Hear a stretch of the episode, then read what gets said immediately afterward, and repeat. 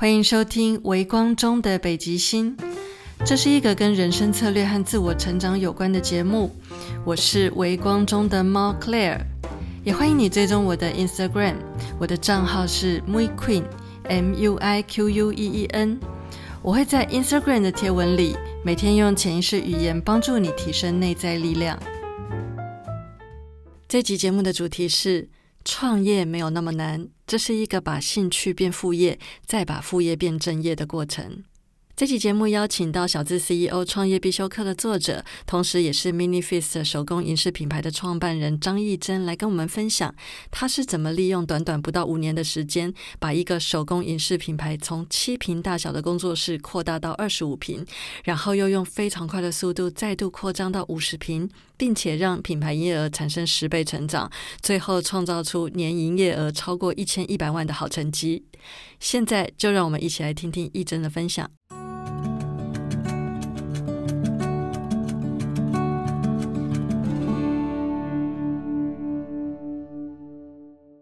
在上集节目中，你有提到说，你的理念是首先要先把兴趣变成副业，然后再把副业变成正业嘛，是一个稳健的发展的过程。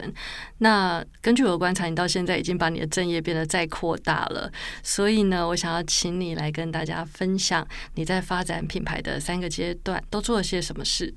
第一个阶段就是把兴趣变副业嘛。那就是那时候是二零一一年大学毕业以后，品牌就诞生。那同时一边打工，然后一边同时经营品牌。那就是，嗯，打工是平日两天，那平日两天也也有就是开始做品牌的工作。那假日就去摆创意市集。那在市集上面，我也有精工的体验课程，就是让他们在一个好像场地比较困难的情况下，也是可以学做精工这样子。那到后来就是比较稳定之后呢，就是进入呃，在二零一四年，就是我有第一间自己的工作室。那也呃，在那个合约纠纷之后，再一次进驻百货。那那时候就是为了要打平我的工作室的租金，所以我就是有开不同的体验课程。那体验课程已经比较稳定之后，我就是有在开那个影视设计师培训班。这个课程其实也是为了要让我的营业额可以更增加。那就让我自己就是要想出一个跟市面上精工课程比较不一样的精工课，所以我也把我的创业经验也放在这个课程里面。那到二零一七年，就是工作室搬家，从一开始那个七平的东门工作室，然后扩大到有两层楼，就是大概算是有三个教学的空间这样子。你扩大到两层楼的，就是你的第二个工作室，我有去哎，嗯，就是八十八号嘛。对，对啊，我那时候去的时候，我觉得说，哇，这个地方好美哦，就是它的调性，真的就是你你的品牌的风格，就是一看门面就知道这个是你的地盘，因为它就跟东门工作室的氛围很像，但是真的就是一个品牌长大的感觉。嗯，东门我觉得很像是自己家。嗯，蛮像的。然后到八十八号的工作室，很像我自己梦想中的一家咖啡店。嗯，但是我非常喜欢后面这个八十八号的整个氛围，还有它的采光，然后它的色调，我都觉得非常的喜欢。嗯，像学生也会跟我说，就是他觉得在这里面做精工是一个心情很不一样，很像就是像像在咖啡店里面做精工，而不是好像在工厂里面的感觉。真的，嗯。但是你很快的速度又搬到旁边去了耶，嗯，搬到八十二号。我记得那个时候，我发现你在很短时间，你的工作室搬家第二次，就是到了第三个工作室的时候，我真的非常的惊讶，因为我的认知是，当你有一个实体的工作室，就是实体商店或者实体的一个场地的时候，一定会有装潢的问题。嗯，那装潢其实都是成本。嗯。所以我那时候就在想说，我觉得你的品牌发展的速度也太惊人了吧？怎么能就是一口气从东门这个很小平数，只有七平大，然后呢，很快的去到八十八号。八十八号，你记得那时候大概几平吗？嗯，那时候应该二十五平左右。二十五平是单层还是层？一二层加起来，然后到了八十二号呢，大概有五十平吧，就两倍。它的面宽刚好就是两倍的大小。好，所以你的工作室，呃，从东门工作室搬家到后面的八十八号跟八十二号以后，就算是第三阶段了吗？嗯，就是每年就开始比较有比较多的新计划，然后让我的这个副业变正业，然后正业就有一直在扩大这样子。嗯，所以是扩大阶段了。嗯，那我觉得品牌比较大的成长就是在二零一八年那时候，就是呃一开始是你当我学生嘛，后来我当你学生，对，就是上了我上了那个金钱蓝图的课。嗯，改造金钱蓝图。嗯，那上那个课之后，是我第一次想说我要用营业额来定我的目标，因为以前真的是比较想做什么就做什么，是很随性的经营。那呃有这样子计划之后，就是开始比较呃让我们的营业额又在成长。那就是也是因为这样，才又从八十八号搬到八十二号，就是因为我需要更大的空间来办更多的课程，这样子。但当时就是你上完了这个改造金钱蓝图课之后，你是怎么样去规划？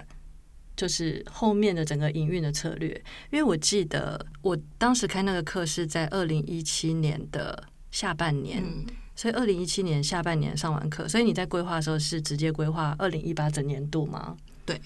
就用整年去规划这样子。那你那时候是怎么样规划的？可以跟大家分享吗？嗯，就是我用我原本的营业额，然后去定出原本营业额三倍的目标，当成我的目标。那那三倍的目标的金额，我就是把它总共写成三十三个企划案，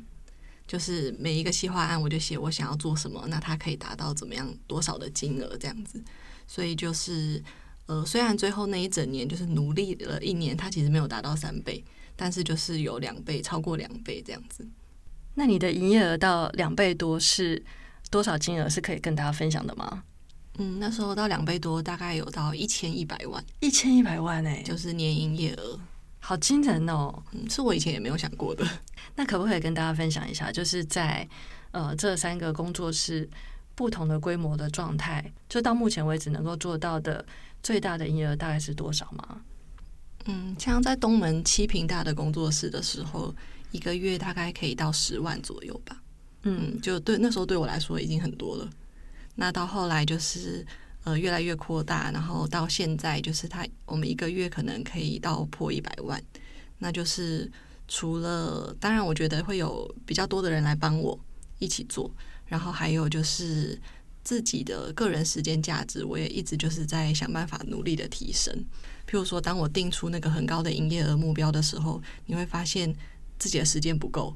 然后场地不够，那就是必须要再把那个效益更大化，这样子才有办法达到那个目标。那在二零一八年那一年，你的营业额翻倍，就是为了这个目标去做的努力里面，你还有在做其他的努力吗？就是除了你刚刚说到的，就是定营业额的目标，还有做了三十三个企划案。还有没有其他的努力呢？其实那一年就是那一年的每一个时刻，我都常遇到一个心情，就是呃，好辛苦哦，快撑不下去了。但是我就是跟自己说，就是今年是一个实验嘛，所以就是撑过这一年就好了。嗯，那其实到三月左右，我就已经有一种被榨干的感觉，就是有一种呃，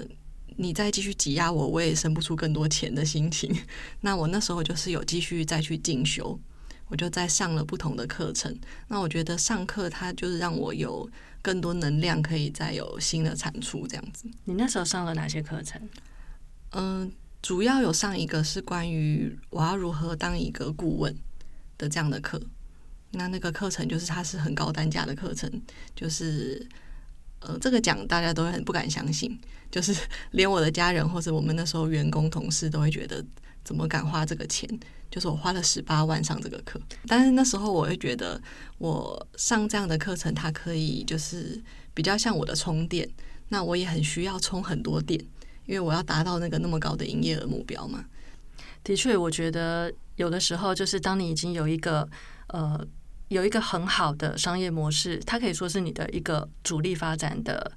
一个项目。但是问题是，当你想要在扩张的时候，除了你刚刚讲到的扩大自己的时间价值之外，我的确觉得还有一些周边的技能是也要一起去补强的耶。嗯，比如说像是呃，如果你想要在网络上面扩大宣传，你就一定要学网络行销；如果你想要在比如说实体的店面能够给客人一些好的体验的话，你可能需要对员工或是自己要去进修销售，还有。一些，比如说在客服端要怎么样去处理客诉的问题，还有怎么样管员工，还有怎么样去管销，其实这些我觉得都是需要学习的。嗯，我觉得经营品牌的过程就是，呃，不用有一个很厉害、很厉害的技能，可是要什么都会一点，而且什么都要一直成长。好，那你在这个 mini f i s 的发展，就是把正业在扩大的这个第三阶段，还有做哪些事情吗？嗯，其实到最后就是，呃，我已经让 Mini Face 这个工作室，它已经可以好像在我们的员工伙伴的努力之下，它已经可以像是自动运转的感觉。就是我可以投入一些新的想法，但是已经有一个团队可以帮我去执行。那我自己又更把专注力放在我很想做的事情，就是协助别人去把品牌做起来这件事。嗯，就是变成 Mini Fit，它是以精工课程为主要的营业项目。那我就变成好像是品牌顾问的身份，然后去开不同的工作坊或课程，也有那种一对一的顾问会谈的这样的。现在 mini f i s 的团队大概多少人？现在我们是三个正职人员，嗯，大概平均就是维持大概这样的编制。那你是怎么样去让他们分工去运作 mini fist 呢？嗯，其实就是我们很注重 SOP，就是因为其实我后来发现，我不需要一个人在 Mini Feast 待很久很久，因为我自己认为这是一个比较小规模的事业体，所以其实我没有办法让他，譬如说他有一直有晋升的空间，所以我希望这是成为他们呃工作中的一个跳板。那他之后可以就是他在这里工作一两年之后，他可以直接去创业做自己的品牌，这是我比较希望的。所以我们用很多 SOP 的东西，让他们可以比较快速的上手，然后所以也是因为这样子，所以他们比较容易进入状况，然后我也就比较可以把事情都交给他们去做，这样子。那现在在 Mini Face 这个品牌上面，你自己主要负责的项目是什么？嗯，我就会负责是新的企划的发想，还有就是执行一些，譬如说像课程来讲，它其实招生是最困难的。那我就是负责做招生，那招到的学生让我们培训的讲师去教课，类似像这样。那新的行销企划可能都会从我这边来，那让他们去做比较实际的执行。那我很好奇，就是呃，mini fit 的这个工作室的账主要是给谁管？你是比如说是员工帮你把账目做好之后，然后你负责监督呢，还是说账的部分你也会自己做？账其实我们我觉得不是很复杂的公司账的感觉，就是嗯比较像个家庭的支出，就是钱都还是从我这边出去。譬如说要汇款给厂商啊，就他们会回报给我，然后让我处理这样子。那他们会负责就是记账，例如说我负责汇款嘛，那他们会把汇款的项目去呃记清楚。那所以我会每个月看到就是我们的支出表。那收入的话，就是用那个我们开出去的发票来看，所以我们其实是在做很简单的账，让我知道其实它是呃正盈余。那我是很少做那种呃比较多的分析，因为我很怕那种要花很多时间去做的事情，所以我会希望它看起来就是很简单，会让我知道我不是在赔钱的状态。那其实它又跟定价也有点关系，所以我只要定价的。呃，逻辑是 OK 的，我就不用担心我在做的事情会是赔钱的。那我知道你现在开始用品牌顾问的身份在，呃做这种一对一的，就是协助你的学生去建立他的品牌嘛。嗯、那在这个顾问的这个项目里面，你觉得你最喜欢的部分是什么？嗯，就是我其实我觉得我是有很多点子的人。就是有很多新的想法，那如果这些想法我全部都要自己执行的话，其实做不完，或者是其实不需要在品牌上面需要做到那么多的企划案，所以我很喜欢把这样的事情分享给我的品牌顾问的学生，让他们可以去就是执行这样子，就是比较像是执行我的新的点子的感觉。那我看到他们很成功，那我也会觉得很有成就感。所以这样子的品牌协助还蛮有。某一种层面的合作的感觉，嗯，然后对我来说是很有趣的。嗯，所以当我的重心不在自己的品牌上的时候，我就是很认真的面对我每一个学员的品牌。嗯，我相信一定有很多人想要问：当你还在艺人工作，还在建立这个品牌基础的那个时期，你是怎么样分配你的时间的呢？其实我不是一个很会管理时间的人诶，我是很随性的在做我当下很很想要认真做的事情。但是这样子的好处，我是觉得我在做事的时候是很有效率的，所以我会安排，就譬如说，像今天我要做把时间放在商品上面，那我可能。呃，虽然原本有规划，但如果我今天心情不对，我可能就会优先做别的事情。那其实也会把零碎的时间拿来运用，例如说我在回讯息的时间，就是可能都是通勤的时间这样子。嗯，那这样子的话，才有办法就是在艺人的情况下，可以处理很多事情。呃，所以这样是不是可以说，比如说你可能把时间是用一个礼拜去区分，这一个礼拜要做完这么多的事情，那就是看心情决定今天要做哪一件，还是你的方式是什么呢？嗯，像我都会用那个 Google 形式里，嗯，然后把我条列就是我该做的事情都写出来一个一个，那所以这样我就很好把它延后到下礼拜，或是延后到明天，就是很很方便可以调整我的行程这样子。但是会很明确知道哪些我就是已经做完，我会在前面做记号。这个方式真的很聪明诶，因为我在早期就是我在上一个事业的领域的时候，那时候我的工作是跟销售跟教育训练有关的。那那个时候我们在学习时间管理的时候，我曾经有呃在一个时间管理的课程中听到一个很重要的观念，他就说，如果你的时间是不能被挪动的。那就不叫时间管理，嗯，你就很像是一个上班族，然后说一动做一动，反正你就是把事情全部都塞到时间里面去就好了。可是实际上的时间管理是你要能够去弹性的去调度，然后让这个时间可以去配合你当下的状态，而且你还能够像 PM 一样，就是把这个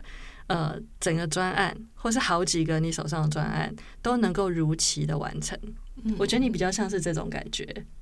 嗯，然后我会觉得可能跟急性子又有关联了，就是会比较有效率。那我也会挑选，就是我觉得比较重要的事情做，像是假如说我要去跑厂商啊，其实会很花时间，那我就会多多利用，比如说快递啊、栽培这样子，去换我的更多的时间来运用这样子。嗯，真的就是把时间花在刀口上，就是非要本人出场不可的那些时候，你才会出现。就是要把自己的时薪想得很高，真的诶，那你有预想过你的时薪应该把它摆在就是多少吗？嗯，可能像以以前刚开品牌刚开始的时候，我可能会觉得大概是四百块吧，一个小时四百。所以就是如果呃有些事情是可以请。呃，工读生帮忙，他可能一个小时就是一百六，那我就会让他做，就不会说，因为有的学生，我的学生可能会有感觉，就是他会觉得，那你还要花钱给别人做，还不如自己做。可是当你自己实心想象是四百元的时候，你就会知道，你给自己做其实是比较贵的，真的自己做最贵。嗯，所以，嗯，不管是我觉得是请人做，或者是要找到更适合的方式做，都必须要找到这种比较有效率运用的方式。呃，在你发展品牌的整个时间轴上面来看，你是在二零一一年在学校的时候让 Mini Face 这个品牌诞生，然后在二零一二年的时候开始比较认真的经营这个品牌，就开始摆市集啊，然后呃办精工的体验课，然后到二零一四年成立第一个工作室，就是我那时候去上课的东门工作室嘛。那可是呢，一旦有实体工作室之后，一定就会衍生一个问题，就是。租金的问题，那你是怎么去评估什么时候可以去租一个工作室？嗯，就是我自己是一个，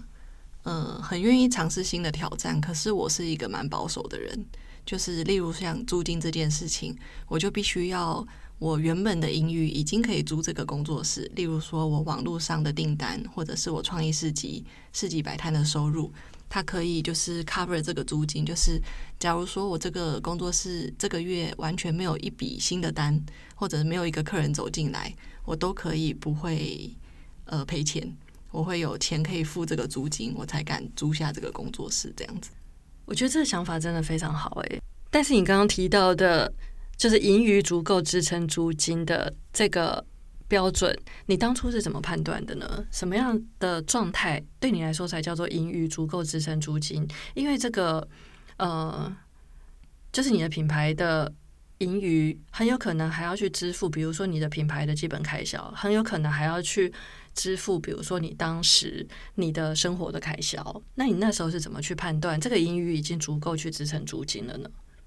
嗯，那时候其实是我还有同时在打工嘛，所以它还是一个副业的状态，我就已经开始有自己的工作室，所以对我来说，我的生活费是从打工那边来的。那所以，我这边只要品牌它可以养起自己，就是品牌的盈余它可以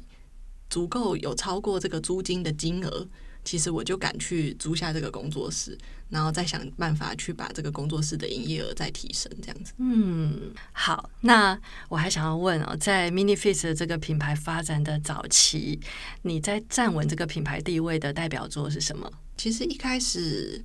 我觉得这是手作品牌的一个优势吧，就是它很适合做客制化的作品。那也是在一开始品牌是还没有什么名气的时候，因为我们可以帮客人量身打造他的饰品，所以呃是一开始营业额比较高的主要来源。嗯，那所以像呃我们的品牌是很多迷你微小的物件嘛，所以我在一开始其实接很多那种蜜月宝宝手链。嗯，那其实这个定制他会直接一对一的跟客人讨论，例如说像客人，像我有一个很印象深刻的客人，他是我其实他算是第一个我帮他女儿定制作品的客人呢，就是呃，他比如说他的坠子，他会跟我说他的女儿叫某某，所以那时候画了一个桃子，嗯。嗯，然后还有比如说他家有两只猫咪，然后他是属兔的。所以就是它上面就会有猫咪的元素，有兔子的元素，这样子去帮他把那个手链做出来。那你那时候在刻制这个宝宝手链的时候，是呃每一件在这世界上都有只有一件吧？对，就是它都是完全是独一无二。那我也不会做一样的，真的是非常好的纪念品诶，这种感觉。嗯，我觉得这也是我跟客人之间有一个建立一个连结。嗯，像那个客人，就是他是在我还没有开始摆创意市集的时候，就在网络上找到我的客人。那我第一次去摆摊的时候，他就带他女儿来看我，一直到最近我们都还有联络。就是像我之后要办新书的分享会，他也说他会带他女儿来参加。他女儿现在已经十岁了，哇！从当初这个蜜月手链，他才刚出生，对，然后到现在已经十岁了，嗯，就会觉得这个是。品牌跟客人之间很深的连接，他其实他很像看着我长大，看着我的品牌长大这样子。但是他也长大了，对，小孩也从可能一岁到现在要十岁了。那你有帮你女儿设计这个任何的手作的影视吗？嗯，现在我在想，等她一岁的时候会完成，还有很多时间，好期待。那像这一种经过设计的这种呃银饰作品。那我相信智慧财产权的概念是很重要的，因为其实我们时不时就会听到，呃，就是某一个品牌会会说某一个品牌是抄袭它的，就是时不时就会听到像这样的纠纷。那你能不能够来跟我们分享一下，就是呃，有哪些是必备的这种智慧财产权的概念？就是在我们创业的时候，要怎么样去避免产生这种制裁的纠纷？嗯，其实我觉得是你自己在做什么事情的时候，我会特别去避开跟我看过的人做类似的东西，尤其是同行或者是甚至是你认识的同行，那这种我一定会避开。例如说，像我之前有我自己在做某一个作品，某个造型的作品。那还没有公开过，我就看到别的品牌出了一个类似的款式，那我马上就把我现在手边这个就先停掉了，就不要做让别人造成不舒服或误会的事情。那但我觉得还有另另一方面来说，我也不会很轻易的说别人抄袭自己，因为其实大家想法是的确有可能会类似的，反而有时候如果。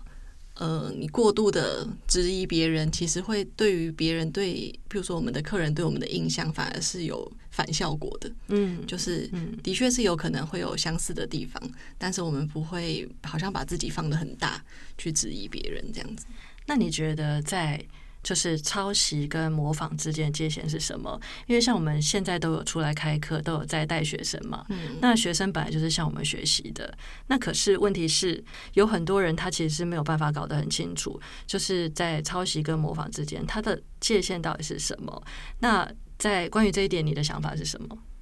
我觉得，因为抄袭跟模仿之间的界限很模糊嘛，嗯所以就是连模仿都不要。OK 好，那就是呃，我觉得在像我们出去上课也会去学，比如说行销的方式啊。但是不管学什么东西，一定是要自己向内化之后，把它变成自己的。例如说，也会有人是去呃学东西，但是他自己又开课，那用一模一样的课程内容来开课，这样就完全不行。他一定要把他学到的东西，就是加上他自己以前的经验、以前的技术，把它变成一个完全是自己的课程，然后再自己开课。的确，因为我自己觉得啊，你付了学费去上课，你是学到东西没错，可是不代表你可以把你付钱上的课的内容复制出来变成商业行为。因为在我的认知里面，这个有只要有商业行为，它其实是需要经过授权的，也就是说，可以等于是你要去代理这个课程的概念。所以我觉得，在缴学费去学习一个技能，跟你真的要出来教这个课程，那其实真的是应该要分开来看的。那我知道，就是除了我当时上的你的这个影视设计师课程之后，你后来是有开师资课程的。那我觉得你在这个地方的呃，就是分界就做得非常好，可以跟大家分享一下吗？嗯，就是我后来开一个师资培训班嘛，就是那个课主要是希望有更多我的老师可以合作。那我在课程中也会很明确的跟他们说，就是如果他想要后续跟我们合作开课，是教我们这一套课程系统的话，那就会是合作开课的形式。但是，呃，如果他是自己之后另外去开发基础精工的课程，他可以完全想不一样的名称，然后课程内容也要不同，那他就可以另外自己开课，就让他们知道，譬如说教学我们这个课程内容，我们的教案。他就必须是跟我们用合作，那合作就一定会有，比如说分润的方式啊，或者是是他是单纯领讲师费，那就会跟他自己单独去开课招生是要完全区隔开来的。嗯，我觉得这点真的非常重要，而且真的是要分流做得很好诶、因为呃，当你就是特别是这种技术类的课程，带的学生越来越多，如果能跟学生之间达成这种共识，而且能够走向有选择权的，让学生可以跟你合作，我觉得真的是一件双赢的事情。对，所以像这样子的师资班，其实我没有要绑住老师，就没有说你来上我的课，你只能跟我合作，因为跟我合作会被我抽成嘛。对，那但是我也提供的也是我的招生的能力，我的招生的资源。那所以他如果觉得他已经有独立可以开课的能力的话，我们的合约就可以暂暂停，那让他就可以有自己发展的空间。嗯，这真的非常好。那在这期节目的最后，我想要请你给想创业的人一些建议。针对如果是还没起步的人的话，我觉得一定要找到自己真正热爱的事情。那我的呃引导大家去想的方式就是说，如果你一个月会收到五万元的零用钱，你不用工作就有这个五万块的话，你真正想做什么事？所以也许你其实不一定是想要做呃手做的饰品，你不一定是想要做手做商品。有的人会跟我说，如果有人给我五万元，我只想要好好睡觉。那也许他可以成立跟睡觉有关的品牌，他可以有呃延伸的专业或者是延伸的商品出现，就是它其实是要跟自己真正有兴趣的事情有关联，而不是只是投入一笔钱去做一个好像会赚钱的事，这样对我来说是很容易失败的。那如果是要给已经开始创业的人的话，我觉得是大家要一直不断的去调整自己时间的价值，就是呃，我们都会有刚开始品牌起步是用呃比较多的时间去换钱的时候，但是当品牌到比较稳定的情况下，那就要一直不断的去提升自己个人的时间价值。例如说，你提提供的商品或服务会变得越来越贵，就是提高我们的商品的单价，那这样才会让品牌就是维持在一个进步的状态。嗯，因为有些人会觉得，呃，想要薄利多销，像这样我就觉得它其实是不能让品牌的经营者变得幸福的一个方式。他会花很多的时间在，譬如说一直呃量产商品，那会很辛苦。那对我来说，创业其实是要让呃自己过理想的生活，是要让自己变幸福的。所以，那我们在这样子提高呃个人时间价值的过程，就是你其实可以花越来越少的时间工作，你可以变得更有效率，但是会更有效益。那就是可以同时在这个这样的状态下，就是可以好好的平衡工作跟生活。但是，像你刚刚提到的这个时间价值的部分啊，我知道其实有很多刚开始创业的人，他会碰到的一个一个点。就是说，他现在赚的钱还不够多，但是他又想要，比如说有一个固定的工作室或是固定的店面。那在这个时候呢，就会变成说，好，这个租金他其实已经会吃掉他的某一些盈余。然后，但是他又还想要去兼顾他的生活，因为这已经是他的全部的收入了。那这时候，他就会为了省钱，他就会舍不得，比如说把一些可以外包的事情外包出去，或是舍不得像你刚刚讲的，有一些可以呃用宅配寄给厂商的宅配，他会舍不得花那个宅配费去把东西寄出去，他会选择本人自己跑一趟。那像在这个地方，它其实是有一些心态的。呃，症结跟一些调整的，在这个地方，你可以跟大家分享一下你的想法吗？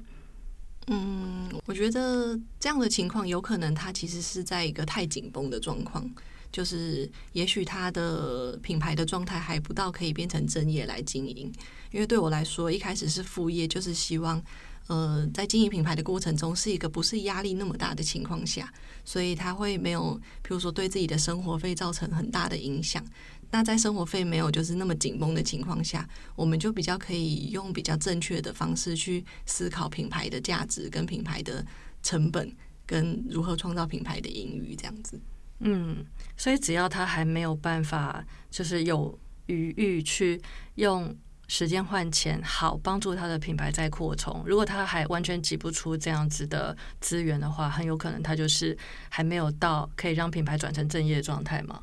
对，对我来说，如果直接这样子，他就已经是一个人的正业的话，嗯嗯，当然，如果他已经回不去，就是是副业状态的话，那他可能会需要找到，譬如说像是顾问或教练，如何让他就是可以更有效的运用他的时间来提升他品牌的价值。不然的话，其实最保守的方式就是他还是需要另一笔收入。像我会跟学生说，他们会给品牌设一个周转金嘛，像我们说资金是一万块，周转金是两万。但是如果他把这三万元都花光，还没有品牌没有起色的话，他就是要找我聊聊天。嗯，好，那因为这一次啊，我请到。义珍来上这个 podcast 的节目，其实我们并没有做业配，只是很单纯的，我认识他很久了，然后我上过他的课，他也上过我的课。我们在呃创业，还有在经营自己的品牌，还有在教育学生跟。帮助学生的呃这些项目上面有很多理念相合的地方，所以我找他来上我的节目来跟大家做分享，让大家知道说其实创业没有想象中这么难。那我们聊到这边呢，也许会有些人想要问，就是如果要找你当一对一的顾问的话，应该要用什么样的管道可以找到你？你可以跟大家介绍一下吗？嗯，其实像我觉得创业其实就是需要很把握一些资源。例如说，像这次的新书啊，就是我也有成立一个社团，就是只要是读者都可以加入那个社团，都可以在里面问问题。这个社团叫什么名字？是小资 CEO 创业必修课的读者交流社团，就是在这本书上面就有讲加入社团的方式。那另外也有一个线上课程嘛，那那个线上课程也是就是呃，希望可以帮大家解决很实际遇到的问题，因为例如说。创业，假如说遇到别人要跟你呃签合约、寄买，或者是呃合伙的合约，或者是呃遇到任何，比如说客人提出客诉的问题啊什么的，我都蛮希望可以帮大家解决的。所以像这个线上课程一样，是有课后的社团，那也有就是呃改作业，就他们可以交一页企划书，就是关于品牌的企划书，然后我就可以帮他们呃看，然后给他们一些建议，这样子。嗯，真的是非常好哎，因为很少有老师出来带课程，是真的方方面面帮学生想到后续的延伸，所以我真的非常喜欢你的理念。今天谢谢你来上我的节目，谢谢。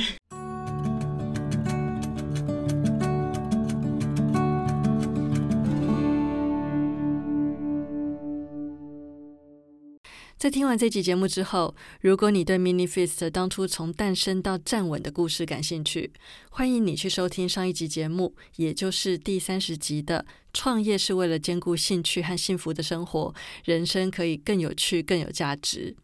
这两集节目一起收听，相信你会获得更丰富的收获。虽然我们这两集节目并没有做任何的业配，但如果你对易真的线上创业课程及更多资讯感兴趣，我会把相关的连接都放在节目的 show notes 里面。谢谢你的收听，我们下期节目见。嘿，谢谢你收听到最后。如果你喜欢微光中的北极星，请帮我按个订阅，并且在 Apple p o c k e t 上给我五星评价，好让更多人可以知道这个节目。感谢你的收听，我们下一集节目见。